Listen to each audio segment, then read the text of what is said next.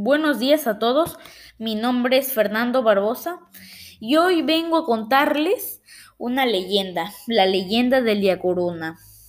Pero antes de hablar de eso, vengo a hablarles también sobre la importancia de los relatos orales y el objetivo de y mi objetivo al hacer este podcast.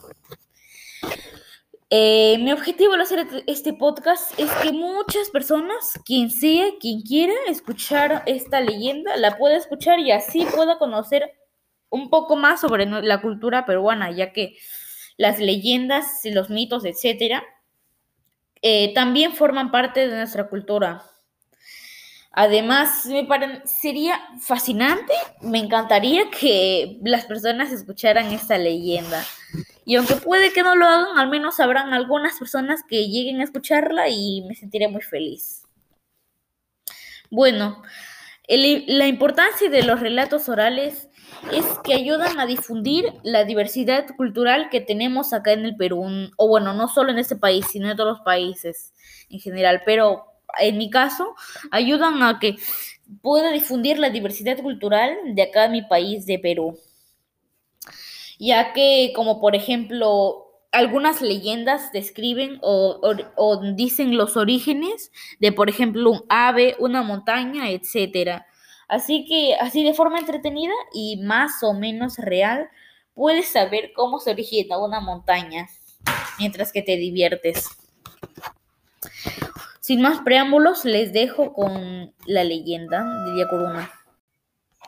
En la Amazonía peruana se creó la leyenda de que existe un dios llamado Yacuruna, que vive en las profundidades de los ríos y lagos de la Amazonía peruana.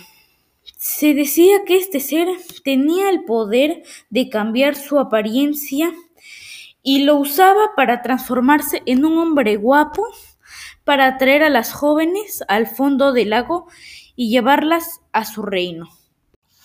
Mi opinión respecto a este relato oral es que me parece muy fascinante la forma en la que allá crean leyendas para que las personas tengan ciertas precauciones en las cosas, como por ejemplo hay una leyenda en la que te advierten, o bueno, el mensaje es que no seas avaricioso, ya que muchas personas habían fallecido a causa de esa avaricia.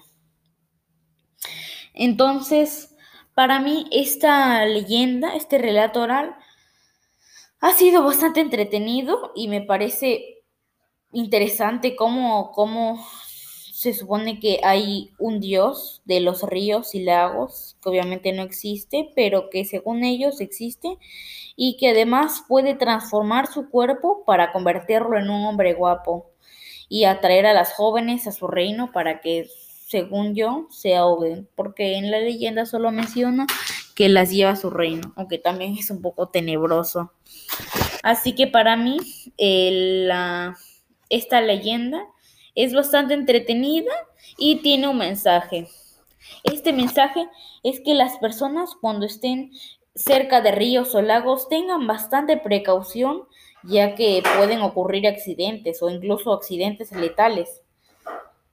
Como por ejemplo eh, que la corriente te lleve y puedas, y puedas perecer mm, a los ríos. Por ejemplo, han habido ya bastantes casos, ah, no en el Chiclayo, pero sí en otros lugares de que muchas de que muchas personas estaban haciendo un viaje turístico por allá y sin darse cuenta la corriente empezó a arrastrarlos y lamentablemente fallecieron. Entonces, el mensaje de este de este relato oral es que uno tenga ciertas precauciones cuando está cerca de, un río o lago, etcétera, ya que puede ocurrir un accidente.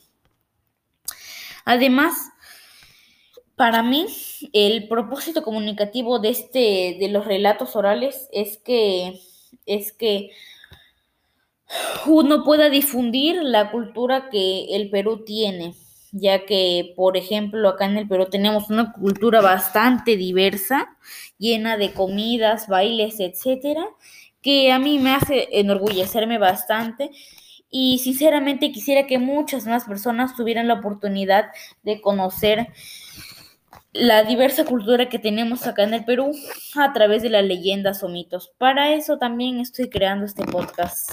Hasta acá llego, me despido. Gracias por escuchar mi podcast.